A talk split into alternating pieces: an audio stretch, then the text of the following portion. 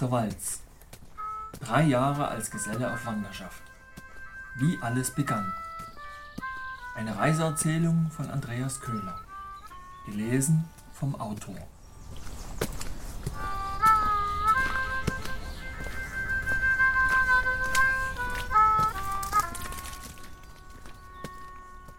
Fünfzehntes Kapitel. Himmelhoch jauchzend, zu Tode betrübt. Wenn ich mal von der Party am Tag meiner Abreise absehe, war das nun der bislang längste Gesellenabend, dem ich beiwohnte, seit ich meine Reise begann. Geschlagene zwei Monate hatte ich auf so einen Abend gewartet und eigentlich schon nicht mehr richtig daran geglaubt, dass ich das in Duisburg noch erlebe. Ebenso hatte ich mich ja schon beinahe damit abgefunden, meine Reise allein fortzusetzen, auch wenn mir das ein wenig Magendrücken bereitete. Doch nun hatte sich das Blatt augenblicklich gewendet. Bei den bisherigen Zusammenkünften war ich zwar nie wirklich allein, doch da die einheimischen Gesellen durch die Bank weg gut und gerne mindestens dreimal so alt waren wie ich, kam ich mir letztlich doch immer etwas verloren vor. An diesem Abend war jedoch eine gänzlich andere Stimmung und es kreisten auch deutlich mehr Stiefel Bier als sonst. Als Hagen erfuhr, dass ich beim Krauter arbeite und mit dem Benz auf Bude kam, wollte er sehr gern mit mir zurückfahren. Am allerliebsten hätte er das Auto selbst gefahren.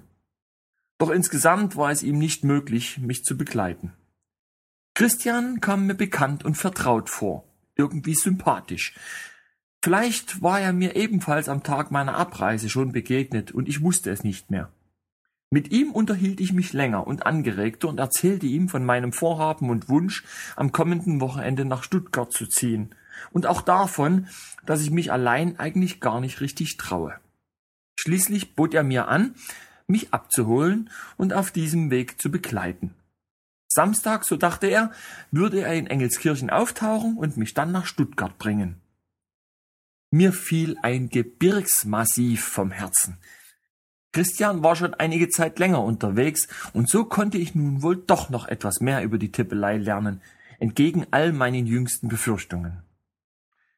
Auch wenn wir alle schwarz gekleidet waren, so war doch unser Abend bunt und stimmungsvoll, und ich konnte mir sehr gut vorstellen, dass sich auch Bernd über so viele Fremde freuen würde und versuchte ihn anzurufen, um ihn zu fragen, ob er nicht auch kommen wolle. Doch er ging nicht ans Telefon. Als ich jedoch beim Herbergsvater am Dresen stand und mit dem Telefon beschäftigt war, verriet mir dieser, wie ich ganz leicht aus jedem teuren Ferngespräch ein weit günstigeres Ortsgespräch machen könne. Und zwar muss ich dafür an die Telefonnummer nur eine Ziffer anhängen, die in der Summe mit der letzten 10 ergibt. Lediglich, wenn die letzte Ziffer eine Null wäre, müsste ich konkret eine 10 anhängen. Dies läge in einem Systemfehler bei der Telekom begründet, den diese allerdings nicht so schnell behoben bekäme. Erst gegen Mitternacht zerstreuten wir uns in alle Winde, und überglücklich, ganz offensichtlich einen Reisekameraden gefunden zu haben, fuhr ich zurück auf Bernshof, nicht ahnend, dass der gesellige Abend noch lang nicht vorbei war. Bereits bei meiner Ankunft, kurz vor ein Uhr in der Nacht, sah ich ein fremdes Fahrzeug vor der Werkstatt stehen, mit einem heimatlichen Kennzeichen. Und das neue Büro war noch voll beleuchtet. Ich wunderte mich. Als ich das Büro dann betrat, begegnete mir gleich die zweite Überraschung an diesem Abend. Denn vor mir saß nicht nur Bernd und Marion, sondern ein weiterer Rolandsbruder. Der einheimische Zimmerer Jörg Jeschke aus meiner Heimatstadt war spontan mit seiner Freundin zu Besuch erschienen. Bis etwa drei Uhr in der Nacht saßen wir zusammen und schwatzten und leerten etliche Flaschen Zunftkölsch. Und während wir so saßen und erzählten, begann Bernd sich über mich auszulassen und erzählte davon, was ich während der zurückliegenden zwei Monate für Fehler machte, was ich angeblich zu können vorgegeben hätte, aber letztlich doch nicht auf die Reihe brachte. Insbesondere trampelte er auf der leidigen Geschichte mit dem Regenfallrohr herum, in welcher ich einen vollen Vormittag dafür verwendete, es nicht zu montieren. Bernd amüsierte sich, doch mir war es eher peinlich. Lustig fand ich es keineswegs, zumal Bernd nur die Teile der Geschichte zum Besten gab, die mich dabei so richtig blöd dastehen ließen. Dass ich an etlichen Aufgaben scheiterte, wusste ich selbst, und es hatte auch schon oft an meiner Zufriedenheit genagt. Und dass ich bei den Kollegen meine Leistungen betreffend keinen berauschenden Eindruck hinterlasse, war mir inzwischen ebenso klar. Doch nun auch noch vor dem Gast verspottet zu werden, schlug dem fast den Boden ins Gesicht. Ich war verärgert und versuchte mich zu wehren, zu rechtfertigen, zu verteidigen und zu erklären, doch Jörg nahm mich beiseite und meinte, ich solle das alles nicht so schwer nehmen. Er hat gut reden, um ihn ging es ja auch nicht. Für den Samstagabend war die feierliche Einweihung von Bernds neuem Büro geplant, zu welcher auch ein paar Gäste geladen waren. Bernd hatte die Idee von ein paar zünftigen achteckigen Tischplatten mit eingelegtem Handwerkswappen aus Schiefer. Mit der Umsetzung betraute er Jörg und mich, und wir machten uns auch gleich daran, hatten wir bis zum Abend ja nicht mehr sonderlich viel Zeit. Der Gedanke an sich war simpel, und in der Vorstellung war das Ergebnis auch gut. Unser Plan war, wir hauen aus einer Schieferplatte ein Wappen heraus, übertragen die Umrandung auf die Tischplatte, fräsen den Bereich auf Schieferstärke heraus und legen das Wappen ein. Fertig. Soweit, so gut. Allein die Umsetzung barg Schwierigkeiten. Die grobe Struktur zweier gekreuzter Schieferhämmer aus einer Schieferplatte zu hauen, war noch gut machbar. Doch beim Herausarbeiten der Feinheiten zerbrachen die Modelle immer wieder. Parallel verstrich die Zeit und der Druck stieg, weil wir ja fertig werden wollten, bevor die ersten Gäste erschienen. Und Druck verbessert bekanntlich nur bedingt die Qualität einer Arbeit. Außerdem wollte ich nach all dem Hohn der vergangenen Nacht eine besonders gute Leistung abliefern. Letztlich kamen wir an den Punkt, wo wir einfach fertig sein mussten und für weitere Versuche keine Zeit mehr blieb. Zum Glück brachte meine letzte Bemühung das vergleichsweise beste Ergebnis, wenngleich auch da ein ordentlicher Teil einfach abbrach. Doch nachdem Jörg die Form ausgefräst und wir das Wappen eingepasst hatten, nahmen wir etwas Silikon und klebten das abgebrochene Stück dazu. Es fiel fast gar nicht auf. Und wer es nicht wusste, sah es gar nicht. Und schlussendlich war es sogar so, dass all unsere Bemühungen kaum Beachtung fanden. Biergläser standen darauf herum. Und solange ein Bierglas nicht wackelt, schaut sich eh niemand den Tisch an. Ist einfach so. Das Wetter war schön, der Abend indes gesellig und lang, Speis und Trank gab es reichlich. Zu später Stunde kamen Jörg und ich mit meinem Kollegen Dino und unserem Lehrling Dirk ins Gespräch.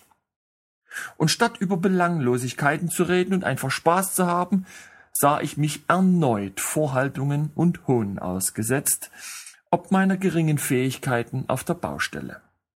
Insbesondere der Lehrling verstieg sich dabei und erklärte, dass ich ein ganz schlechter Arbeiter sei. Und um seine Geringschätzung zu unterstreichen und zu bekräftigen, griff er augenblicklich nach meiner blauen Ehrbarkeit, riss sie mir aus meiner Staude und warf sie mir mit den verachtenden Worten über meine Schulter, dass man mich daran aufhängen könne. Das letzte Wort hatte seine Lippen noch kaum verlassen, da hatte er sowohl meine Faust in seinem Bauch als auch einen sehr wütenden Jörg am Hals, Jörg war völlig außer sich und fiel über den schockierten Lehrling her, wurde allerdings sogleich von Dino gebremst, der einerseits keinen Stunk auf dem Hof haben wollte und andererseits meinte, das Problem könne ebenso gut mit Worten bereinigt werden. Dirk versuchte sich zu rechtfertigen und erklärte, dass er ja nicht wissen konnte, dass man die Ehrbarkeit eines Wandergesellen nicht berühren darf. Doch Unwissenheit bewahrt nun mal nicht zwangsläufig vor Schaden, wie man weiß. Jörg empfand das Verhalten des Lehrlings nicht nur als Angriff, sondern auch als unerhörte Respektlosigkeit und ließ sich nur schwer beruhigen. Egal, ob man weiß, dass man sich mit Berührung der Ehrbarkeit in Gefahr begibt oder nicht. Man geht ja auch sonst niemanden einfach so an die Wäsche, weil man ganz genau weiß, dass das zu Ärger führt. Und auch wenn der Angriff nicht ihm persönlich galt, sprang er doch ohne eine Sekunde zu zögern zu meiner Verteidigung – was ich selbst in dieser Form noch nie erlebte und was mich stark beeindruckte. Mit meinem Bier in der Hand saß ich auf der Bank, während Jörg, Dino und Dirk vor mir stehend lebhaft weiter diskutierten und verbal miteinander kämpften.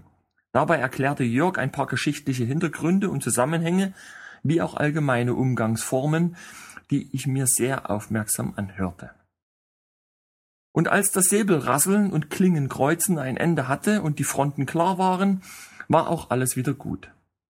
Wie es bei Männern ebenso ist, sie schlagen sich und sie vertragen sich. Erst hauen sie sich die Köpfe ein, dann trinken sie gemeinsam Bier und alles ist vergessen. Und man mag nun darüber lachen oder nicht, doch bei uns war es ganz gleich.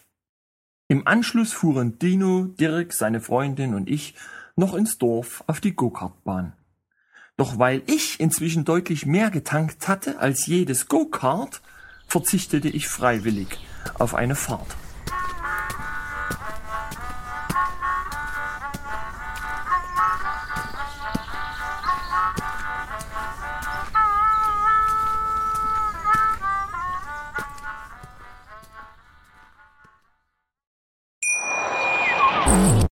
Schatz, ich bin neu verliebt. Was?